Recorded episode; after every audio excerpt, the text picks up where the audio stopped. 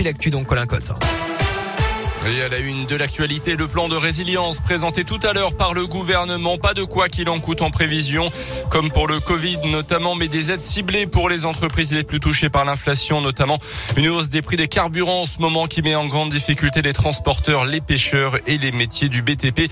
Une crise des prix, une, inflation notamment due à la guerre en Ukraine qui se poursuit, euh, qui est fait sous couvre-feu depuis hier soir et jusqu'à demain matin. Les autorités tentent de débusquer des saboteurs russes infiltrés dans la capitale les discussions ont repris entre négociateurs russes et ukrainiens. Hier, un compromis est même possible, mais des contradictions profondes existent encore, selon un conseiller du président Zelensky.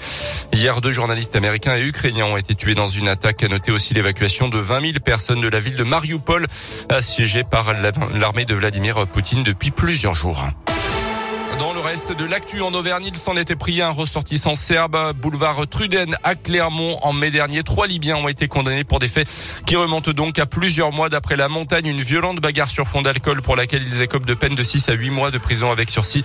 Il leur est également interdit de détenir une arme soumise à autorisation pendant une durée de 5 ans. Un couteau récupéré sur place par la police avait été exhibé par l'un des auteurs lors de l'agression. Vichy et son parc des sources distingué par la mission patrimoine de Stéphane Bern. On vous en a déjà parlé sur euh, Radio Scoop. La ville vient de racheter le parc des sources, donc qui était jusque la propriété de l'État, et va le rénover dans le cadre de son projet de réhabilitation du cœur thermal. Pour ça, elle va pouvoir bénéficier d'un soutien financier puisque le parc des sources vient d'être retenu par la Fondation Patrimoine. Une partie des bénéfices du fameux loto du patrimoine seront donc attribués à la ville de Vichy, et c'est une grande fierté forcément pour le maire Frédéric Aguilera. C'est un projet d'une trentaine de millions d'euros au total. La mission Berne euh, se concentre plutôt sur ce qu'on appelle la galerie Noire autour, qui est un projet à l'intérieur de ces 37 millions d'euros. Les travaux euh, doivent débuter là sur cette fin d'année, début d'année prochaine. Ça met euh, au-delà de la somme qui peut potentiellement être récoltée dans le cadre de ce loto du patrimoine, un peu un coup de projecteur, puisque nous avions aussi prévu qu'il y ait une partie du projet qui soit portée par le biais d'une souscription en direction des habitants et des entreprises. Si on a envie de contribuer à cette rénovation, on peut le faire euh, sur le site internet de la mission Berne.